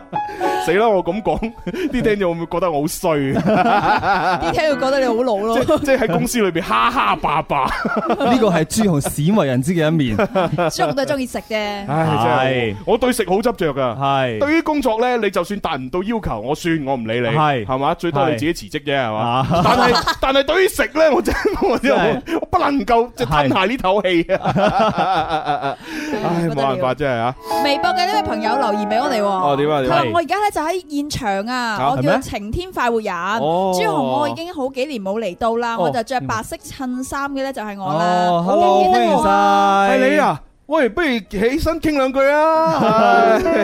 喂，傻娟啊，同呢個好多年冇嚟嘅朋友傾下偈先啦，啊，攞支咪晴。天快活人。晴天快活人吓，係係啊，咁佢真名叫咩咧？就叫阿晴晴，定係叫天天，天定叫快快活 活人人。好啦，誒，阿晴天快活人你好，你好你好你好啊你好係你真名叫咩啊？小信哦啦，哦，小信系啊，哦係好幾年前啊，同嗰個普寧女啊，哦，同普玲女一齊過嚟係啊佢哋佢哋一嘅。齊啊，哇，你誒啊呃高大咗啊喎，肥咗又瘦咗，高咗矮咗喎，肥咁啊咗啊，肥咗好多啊，哦，點解嘅？哦因為幸福啦，係嘛？心廣體胖，應該係。會唔會因為生產過後啊俾你真係講衰啊咗你咗啊，係啊， 你啊真係㗎？係啊，哦，即係之前咧就仲係單身嘅，係啊而家已經結婚生仔啦。哦，恭喜晒，恭恭喜喜晒，晒恭喜晒！咁而家係一家三口喺邊度居住啊？依家係一家四口哇 啊，哇，生埋正二啊二胎添係啊啊！哇，幾年冇見啫喎，我哋已經一家四口啦。五六年啦。哇，五啊哦，咁三年抱兩咁樣，其實佢已經效率好低㗎啦。人哋正正常三年就應該抱兩啊嘛，佢五六年先抱兩。恢復下噶嘛，真 係係。係好啦，咁啊，多謝晒你啦，係係啊，咁啊，既然你一場嚟到啦，啊，不如阿娟，你都派兩個月餅佢食下啦，好啊係啊，嗯一隻雞絲五仁嚇，係一隻誒蓮蓉大網，係，我同你保證，你食過呢個五仁之後，你翻唔到轉頭啦，真係，係係啊，真係。明年再嚟食都會。喂，明年啊，我直頭同阿林 Sir 講，林 Sir，你啲月餅咁鬼死好食，好心你唔好派 啦，攞嚟賣啊嘛，係咪先？你你你諗下，將嗰啲咁好食嘅月月餅擺嚟廣州，幾有競爭力啊！係啊係咪先？嗱，一口廣州誒其即係唔唔誒阿阿 Raymond 你食嘅嗰啲好怪嘅五仁月餅，係嘛係一個咧就係誒林 Sir 呢個好好味嘅五仁月餅，係係嘛？好大競爭力嘛係。不過我同你講，中國。啊中國大酒店嘅五仁月餅都好好食，哦都好好食。因為我今係年咧就啊一一直未食到林 Sir 嗰只，又食五仁大酒店嗰只，哦好好食，超正，我因哋為自加己團咗嘅盒係，仲仲要加檸檬葉添啊！哦，有啲清新嘅感覺 係係啊嘛？，我屋企嗰盒已經食晒啦。 係係係好啦，我係講到食我好雀躍啦。係好，多謝晒阿阿阿信，多謝晒支希持希望你家庭幸福啦。係多謝晒，心想事成，身體健中康。秋節點過啊？喺呢度過啊，嗯，哦，幾好。嗯，OK 啊，喺廣州過大把嘢你玩。 係啊，樂而忘返可以。係啊係啊係啊，好多謝你，多謝祝你，你快樂係啊係啊。 啊好咁啊，傾下偈啊，攞兩隻月餅。係咯，真係唔公平啊！人哋嗰啲人，哇，腦汁都出埋股 I Q 題真係，真唔公平啊咁樣。真係好唔公平啊！好啦好啦，咁啊跟住落嚟啊，咦今日應該有情牽一線嘅喎。係啊但但係我哋都未做添，但係唔緊要啦，我哋仲有好多好消息咧，要陸續同大家誒預告嘅。係咁啊，啱先已經提到咗我哋嘅今日名譽上高掛嘅唔同嘅通告啦。係咁我哋都要講下食啦，食嘅話咧，林兒請食飯第七十六同埋七十七場咧就即將會舉辦啦。又嚟啦，哇！係啦，咁啊第七十六場呢，就係呢一個粵自然美食會，係喺呢個九月十七號，即係下星期二，係咁就去一齊去到呢個粵滋味之誒粵自然滋味館度食滋味靚雞咁樣，正啊咁大家天河要嗰邊要報名就快啲上去 O 店報名，好係咁啊第七十七場呢，就係誒呃澳門街啦，係哇咁啊之前呢，我哋就話係誒下星期五啊嘛，係但係因為呢，就覺得個時間呢，就褪得太埋啊，嗯即係食完雞又食誒澳即門係街驚。大家冇時間去消化，消化唔系啦，係所以我哋咧就稍為延後咗啲時間，係係啦，就喺度九月二十七號，即係下個再下個星期唔五。係，其實時間好啊，本來我下星期五唔得閒嘅，係而嘛家我而家我變咗誒兩樣嘢都可以做得到啦。好，係啦咁我哋下下星期五九月二十七號一齊參加林兒請食飯澳門街美食會第七十七場 dạ. 啊！呢個就好啊好啊記得上到 O 店報名 à? 啊！係啊係啊係，盡早報名盡早攞位啊！係係啊係啊！咁啊，另外咧亦都要誒同大家咧就係預告下我哋嘉賓方面啦。係誒星期五即係今個星期五即係後日啦。係後日咁啊，我哋一位誒百萬級嘅呢一個誒誒網絡主播，哇犀利啊真係係啦，PC 李永熙妹妹係啊， 咁啊就會上我哋節目啦。係誒，當然佢除咗嚟做直播之外咧， 最緊要咧佢出咗好多新歌啦。冇錯咁啊要同大家推介下。係咁啊，係亦都係邀請咗我哋誒天生快活家族嘅誒部分嘅成員咧，係如果參演咗佢歌曲裏邊一啲 MV 啦。你你有冇啊？你有冇啊？我有啊，我喺裏肯定有啦我喺裏邊主角扮嚟啊誒扮扮壞學生嘛。爆壞 學生，好適合你啊，朱紅係啊，咁啊，所以就睇下星期五嘅時候佢過到嚟咧，我哋睇下啲 M V 咧製作成點啊。 OK，OK，OK 咁啊，呢個就係今個星期五嘅。係如果大家想見到宋嘉琪哥哥嘅話咧，等到下個星期四啦。下個星期係四，啦嘉琪哥哥係啦，咁啊出個希新歌啊佢。係啊，信哥啊，哦係係啊。咁啊，當然我都知道咧，大家中意聽佢唱歌之餘咧，嚇更加中意睇佢咧主持電視節目啊。 咁到時候即係睇下佢上到嚟節目之後，又問下佢，喂，有冇啲咩新嘅節目即將開啊？咁樣係啊大家就密切留意住珠係啦江頻道。 冇錯啦當然錯。冇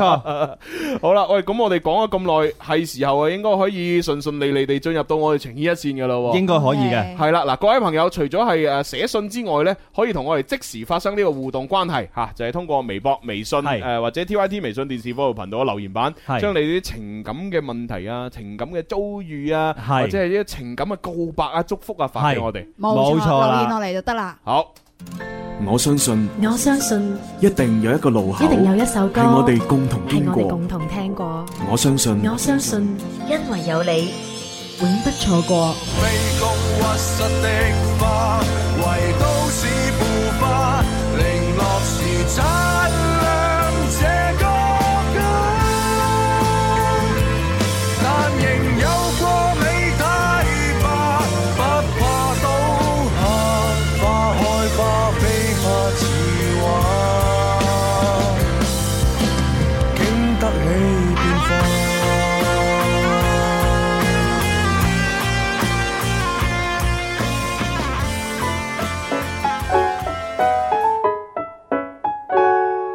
好咁啊！今日情意一線呢，其實我就本來準備咗有兩封嘅來信呢，係就同大家讀嘅。係咁啊，但係睇下大鐘時間得翻十零分 鐘，我應該只能夠讀到一封啦。哎呀好，因為仲要係揀封特登短啲嘅添。咁嘛啊，呢一封嘅來信呢，就係嚟自微博嘅一位朋友啊，係佢個網名呢，就叫做剪短頭髮闖江湖。哇係啦， 寫過嚟嘅來好有貼心信。喎係啊，既然佢係咁樣嘅名呢，我覺得你俾應該個俾襯底俾翻一個好好適合佢嘅襯底。係誒叫咩？剪短頭髮闖江湖。我應該你估到啊邊個係襯底咧？我估到啦。唔啊，係嗰個喎，係嘛呢 個。啊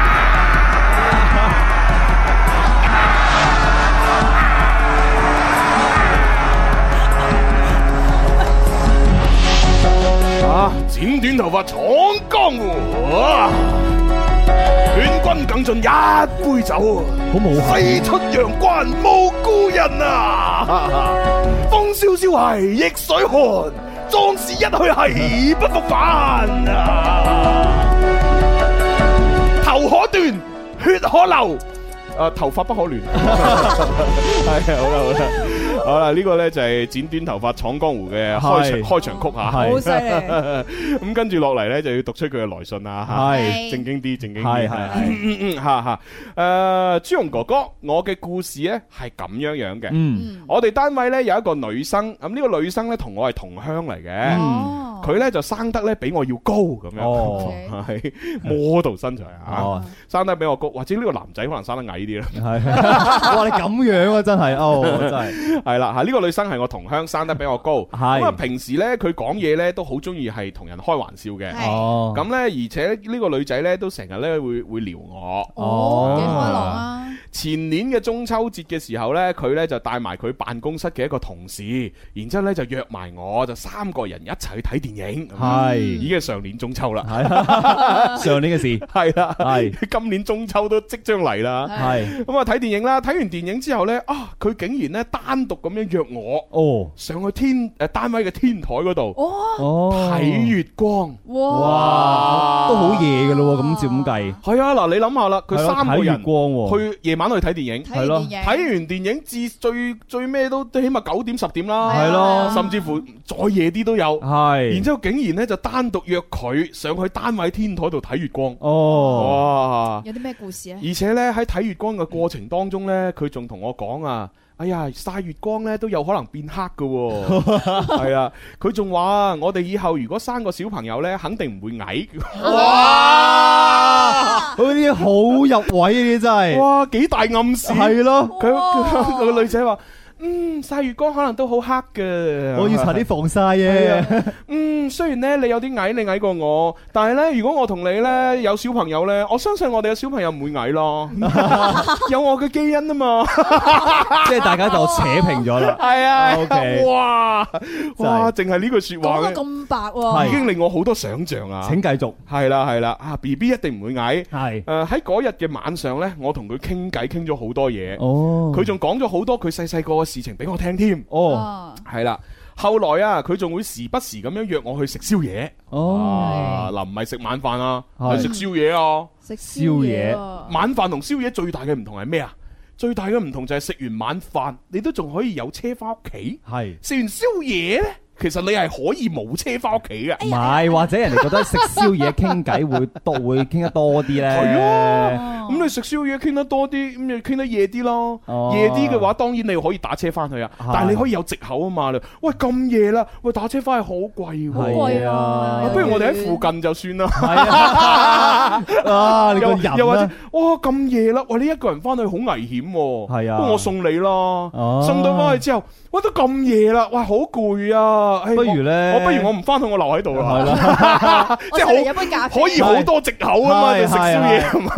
係但係你食完晚飯，你仲有大把車，係你冇藉口。 係，啊，真係，哇！我越睇呢封信你要，吐露啊我越覺得點解我哋遇唔到呢個女仔， 啊唔係遇唔到呢啲女同事啊！你 哋啲人唉，好啦，嗯繼續讀啊。係呃誒，睇下先。後來佢時不時約我食宵夜。哦誒，到我約佢食宵夜，哦，到有一次啊，係我我主動約佢食宵夜。哦誒，佢呢就好狡猾咁樣同我講，狡猾，係啊，狡猾啲先吓。係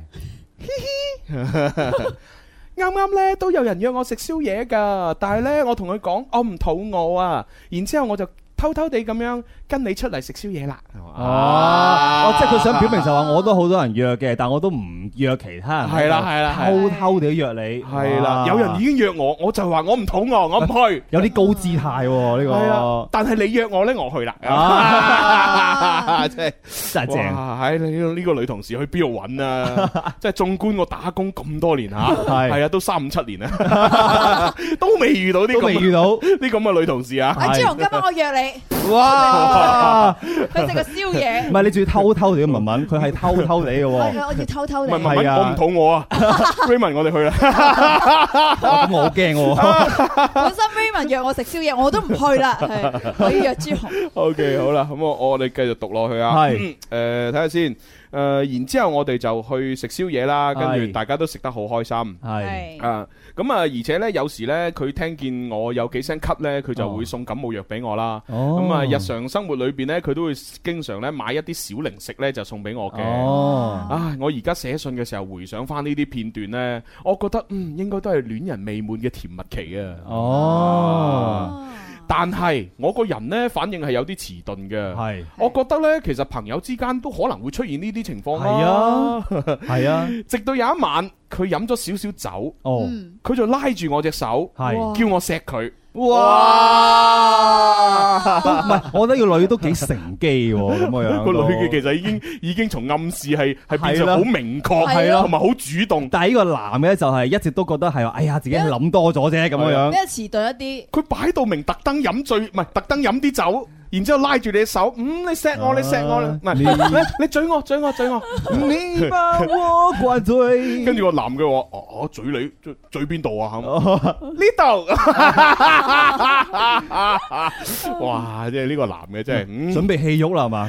係啦嚇，係佢佢誒飲一啲酒就拉住我隻手叫我錫佢，我見佢誒誒有好似有啲醉哦啊，所以咧我就誒冇成人之危，我冇錫落去，哦，死 蠢，人哋係君子嚟㗎，就唔係嘅。係咪錫咗先 啦？哇！真係 啊，你真係唔係話唔係呢個男嘅對個女嘅，可能嗰個 feel 未到咧。冇錯，嗱，其實呢，我同我我我睇完成封信，我有一個好強烈嘅感覺，應該係咁樣啦。哦啊 OK 但係我哋繼續讀落去啊。 OK，好。誒，當時我冇錫落去，嗯第二日啊，佢呢就問佢就問我啦，佢話呢，琴晚呢，誒誒，佢話佢琴晚係，佢問我琴晚係咪拖咗我隻手，嗯我就話係啊咁樣，哦然之後呢，我竟然回答咗一句説話，你隻手有啲鞋啊嘅，好 hurt 啦咁樣樣。 呢個男人 幾幾衰，係真係好又 hurt 啊又蠢又衰。冇咩情趣喎。即係個女仔咁主動拖你嘅手，叫你錫佢係，你仲要話係啊，我拖咗你手啊，你隻手好鞋啊，唔係，又或者係佢想拒絕人嘅一個理 由啊，真係衰到咧！直男一喂輩，。哪怕佢隻手真係好鞋，都唔好哪咁直白啊哪怕你要拒絕佢，你都唔好咁直白話佢隻手鞋啊！ 真係，唉，當時我講呢句说話，诶，我諗呢，我呢一世呢都會為呢個答案而感到後悔。哦，啊，而家後悔啦。哦，我喺呢個時候呢，其實已經開始中意佢啦。 哦，但係佢對我呢，就開始變得冷淡啦，哎呀梗係冷梗淡係啦。啦，哇，搞咁多嘢叫喎，你錫你又唔錫，係咯問你係咪拖佢，你話隻 手鞋，梗係冷淡啦。真係好 唔識唔估啊！通唔通仲好熱情咁？哎，我隻手咁鞋，不如你同我一齊 啦！咁黐線嘅，冇可能嘅，真係。唉，好好啦，啦。退堂鼓啦咁樣樣，開始冷淡，期間呢，有一次呢，我約佢去睇電影，係咁啊但係呢，我都冇拖到佢手，哦，梗係你想拖佢，佢都唔俾啊唔！俾你拖，你哇話我鞋我黐線啊！佢生日嘅時候呢，我送咗誒生日蛋糕同埋一啲禮物俾佢，但係佢後來呢，都將啲禮物呢就退翻俾我啦， 哦，即係個蛋糕應該食咗 嘅，係啊退翻禮物啫。係係啊，誒仲話誒誒唔好對佢咁好啊啊！哦之前你誤會咗我啦咁樣，哦，然之後呢，佢見到我呢都好似好尷尬咁嘅樣嗯嚇。誒誒就喺誒誒就喺嗰年嘅誒呃春節期間，哦，誒誒咩啊？過完年翻嚟嘅時候，我就問佢：你要唔要同我一齊翻深圳啊？咁樣，嗯哦然後呢，誒誒佢呢就話好啊，咁咁我呢就接埋佢一齊翻去啦。哦，呃咁啊喺翻去深圳嘅路上呢，啊誒誒誒唔係。哦，唔係，誒喺喺翻誒翻到去深圳之後呢，我就帶帶佢翻咗我屋企。哦見家長誒，應該唔係啦，因為家鄉嗰度先係有父母噶嘛哦。，OK 深圳應該但係個佢女又會願意跟佢翻屋企嘅。應該嗱，佢哋同鄉啊嘛嗯。我諗佢哋應該係喺春節嘅時候一齊，唔係唔係，係春節嘅時候翻咗鄉下嗰度過年。過年然之後，因為佢哋兩個都喺深圳打工，啊係所以呢，就佢就話喂。我哋一齊翻深圳啦，咁樣，哦咁所以應該翻深圳，應該嗰間屋應該係佢哋自己獨處噶啦，我諗。哦係啦，即係打工在外都係咁啦。係自己租屋住係啦，咁啊，反正咧去到深圳咧，我就帶咗佢翻我屋企啦。咁樣係佢仲話咧，當時咧佢覺得個感覺咧就好似佢阿哥咧誒當年帶佢阿嫂翻屋企一樣。 咁啊呢個係咪都係暗示咧？係咯。都有啲暗示。啊！我而家嚟你屋企咧，個感覺真係好似當年咧，我阿哥咧帶我阿嫂翻屋企咁 啊！咁人哋點知道？唉，你阿哥同我嫂係點樣樣啊？當佢然就係係暗示個關係啊嘛。阿哥阿嫂係係夫妻嚟噶嘛，係啊佢咪就覺得我同你嘅關係好似夫妻咁。嗱，咁可能咧，以前誒佢阿嫂隻手都好鞋。 真係弊啊！唉，OK，好，繼續讀落去啊。嗯，當晚呢，我哋呢又係傾咗好多偈。係。咁但係翻到單位之後呢，誒、唔知點解我哋兩個又好似冇後續咯喎。哦。我呢係嗰種比較內斂同埋比較含蓄嘅人嚇，嗯我唔知道呢，我應該點樣繼續追求佢啊。哦。但係如果我追唔到佢嘅話呢，我又唔知點樣令自己死心喎。 啊係。所以我真係覺得好難受，好痛苦啊！哦，唉，真係淚奔啊！哦我呢個人就係咁樣，好難投入一段感情。太難啦。但係一旦誒投入呢，我又好難抽身喎。啊咁啊，請各位主持人啦，同埋各位聽眾呢，就俾啲建議我。啊哦，即係佢都係想追呢個女仔嘅。誒係啦，其實佢想但係想就追食嗰次檸檬。係啊，但係唔知點追。咁係但係好啦，佢如果覺得啊，我我追唔到啦，咁我又點樣令自己死心呢？但係我好奇怪，啊點解佢突然間會對嗰個女仔咁有 feel 咧？一開始又啊拒絕晒咁樣樣，佢話佢自己遲鈍啊嘛。呢啲就真係好難講啊，人教人緣都幾後知後覺覺噶噃係咁啊，咁但係望下大鐘時間呢，而家已經準備要去廣告，要交咪俾九九三星級製造阿當啦。 Yeah 咁我哋不如咁啦，就播半首歌。好，交咗咪之後呢，我哋再俾啲建議呢位朋友。 OK，好嘅 OK，好啦，就聽呢一隻啦。不經不覺。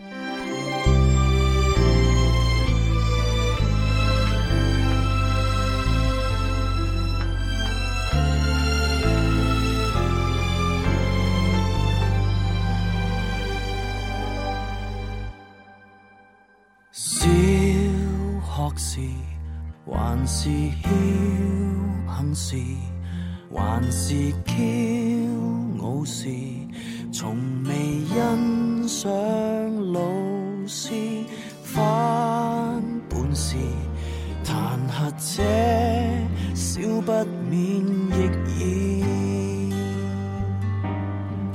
成長方會在意，來過喪禮方了解到何謂生死，捱過杯葛方了解到需要知己，嘗過勾結醜惡的世間，了解到何謂卑鄙，很多人都知。幾多年方知這生存哲理？好啦，咁啊呢個時候呢，就已經係交咗咪啦。係咁啊，我哋都俾啲建議啦。係點解我會揀不經不覺呢只歌誒嚟到俾呢位啊聽眾叫做咩剪短頭髮闖江湖聽呢？係係啦，你聽我啲歌詞表面好似係講緊哦咩咩讀書啊咩老師啊，係咁其實唔係呢首歌呢，佢啲歌詞係講呢一個人要有經歷，係要經歷過啦，你先懂得裏邊嘅道理。對係係啊，即係哪怕係你喺書本上面學到嘅知識，或者係人哋話俾你聽呢。嗯其實你只係你只係喺個腦裏邊有個印象，係嗯但係你係未係真實可以體會到，你一定要自己經過同樣嘅嘢，誒、你先可以真即真係正正實。踐係檢驗真理嘅唯一標準。係啊，你先可以真真正正誒誒、呃感受到嗰嗯種嘢，即係等於係呢個女仔佢誒一開始嘅時候好主動，嗯係即係對於我哋正常人有經歷過嘅係人係嚟講呢，係知道佢已經好主動啦係嗯。但係你因為你未經歷 過，你就會你反而你就會誤會啊，嗯朋友都會咁啦，點點點啦係咁樣係啊。咁然之後好啦，個女仔對你咁好咁好嘅時候，因為因為因為人佢佢不斷係有一個熱情喺度呢，係係隨住時間佢係會要要有你嘅 feedback 係哦嘅，冇錯冇錯你如果俾到回應佢呢，佢可能呢個熱情會向上行，一直向上係。但係因為你呢無動於衷啊，係你乜嘢都冇做過，佢嘅熱情呢就會慢慢咁樣下降。佢覺得可能係單方面喺度努力緊。係啦，哦，但係當佢不斷咁樣下降，但係佢都就係付出緊噶嘛。係但係因為佢呢種誒付出咧，令到你對佢嘅好感係直線上升啊。嗯哦係你係不知不覺之中，你係直線慢慢咁樣中意佢，中意佢，中意佢。係所以你哋嘅你嘅熱情呢，就會係成為一個咁樣嘅反差啦。係佢係向下走，你係向上向走上走。咁係所以點解你覺得開始中意佢嘅時候，佢就會對你冷淡呢？因為佢付出咗咁耐，係佢已經跌到落底啦，係你先係慢慢喺佢嘅付出裏邊行到上山峰。即係嗰團火係差唔多要熄啦，你先至再撩起佢係啊咁樣樣。呢種就係你哋兩個之間情感嘅時間差啊嘛。可能 timing 問題咯。嗯係啦，係咁同埋另外一樣嘢呢，因為我睇到結尾佢嗰個模棱兩可嘅嘅嘅選擇，係佢就話：哎呀，我我想追佢，我唔知點追。但係如果我追唔到佢，我點樣令自己死心 呢？即係佢問得出呢個問題呢，其實我就覺得佢根本都唔係話好中意呢個係女係仔，係好鍾意因為如果你係好中意、係好中意佢嘅話，你肯定會問：我點追佢啊？佢係我留我點挽回啊？佢係留咗退路俾自己㗎。係啊，佢留得退路俾自己呢。其實我諗個女仔喺佢心目當中，只不過係哦有就更好啦，係啦冇亦都冇所謂嗯冇所謂係咯啊，即係會會係一係潛意識係咁咯，係我都係啊可能咁係啊 樣樣咁但係我分析完佢自己之後呢，咁係我哋都要真係俾啲建議嘅。Raymond，你呢個閱女無數嚇，哇！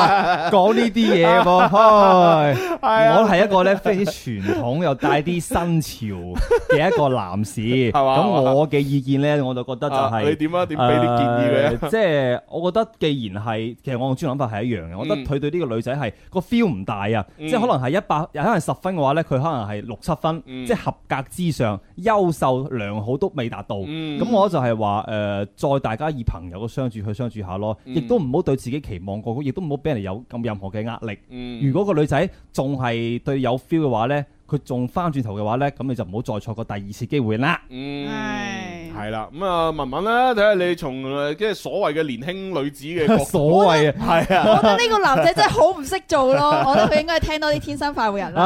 唉，呢個 係必須嘅。哦係啦，要要識得講嘢，因為女仔咧最憎人哋話咩冇話人哋誒鞋手有鞋啊咁樣，真係好憎噶唔係嘛，我同你講火都而嚟家埋而。家啲女仔咧，好好中意啲講嘢懶風趣 啊、懶搞嘅嗰啲咧，好冧嘅嗰 啲。一啲啲人 啦，好，但係好明顯呢個女仔係唔受呢啲，係因為呢個女仔本身就好幽默啦，佢自己。係真係話人手鞋真係唔啱嘅。係啦，好，咁我我自己嘅睇法就係咁嘅，係就我同阿 Raymond 係有少少接近嘅，嗯誒，其實我唔鼓勵呢個男仔太進取，係嗯因為你本來已經係傷咗呢個女仔嘅心啦，嗯係係哪怕唔係傷得好重，但係你已經對呢個女仔嘅自尊心呢係造成一定程度嘅損害，有一定嘅係我覺得你就唔好太過積極去追啦，因為係你自己對佢亦都唔係話好愛好愛嗰係種係係。我我寧願咧係細水長流，冇錯嗯即係話真係誒、嗯雖然大家係同一間公司日對夜對，可能有啲尷尬，但係係我覺得都係先擺正個心態，係啦誒你同佢先做一個好朋友先，冇錯嗯試一試從好朋友開始，睇下佢以前對你咁好啦，係你咪禮貌上又對佢好翻啲，嗯係啦，即係盡量要誒、呃修飾下自己啲語言啊，或者係對對方要即係盡量地友善啊，或者係你哋兩個緣分未到啦。係啦，同埋係啊同埋，其實你話如果係佢，如果再主動可以，例如佢或者係約你食飯又好，或者或者你大家唔係話一定要約嘅，即係普通嗯只係啊放放工，不如一齊食飯啦咁樣，嗯一定好普通嘅一種食飯。咁啊講多啲嘢，嗯即係佢咪講咗好多個女仔講咗好多嘢俾個男仔聽嗯嘅，個男仔應該都要講多啲自己嘢俾個女仔聽。係咁要睇下誒誒大家雙方喺傾偈嘅時候舒唔舒服啊係嗯？啊又或者係大家相處嘅時候誒係有冇默契啊？嗯咁如果係係喺朋友嘅相處嘅時候已經覺得舒服同有默契呢，我覺得先至好進下一步。冇錯冇錯。如果你呢一步都已經覺得唔係好舒服，誒、呃或者係相處唔到冇咩話題嘅話呢係，就真係無謂去累咗個。其實我想補充就係嗯咧，雖然話咧緣分天注定，但係有時候咧緣分真係到你埋身嘅時候，你唔捉住機會嘅話咧，就會流走啦。嗯緣分到身邊，不要問為何。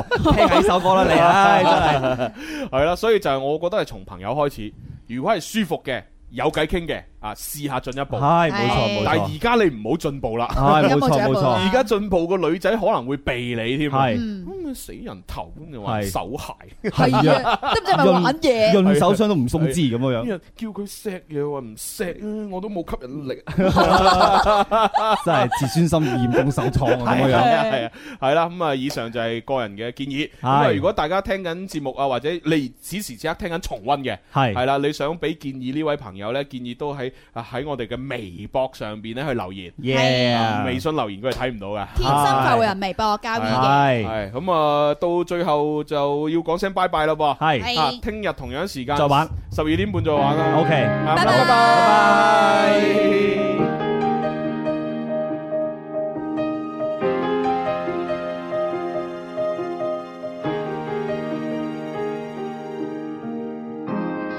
分一次手，你帶傷元氣，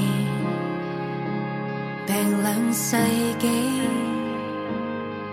已經細的越見卑微，他的五官也並不完美，提前到末期，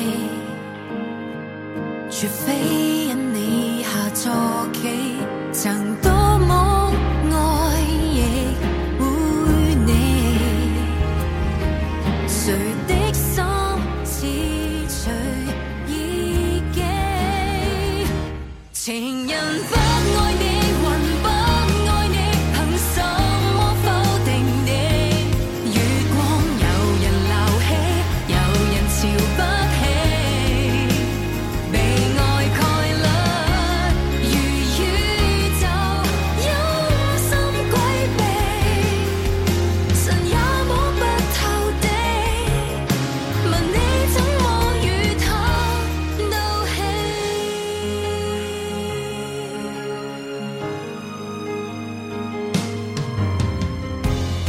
經心變心有心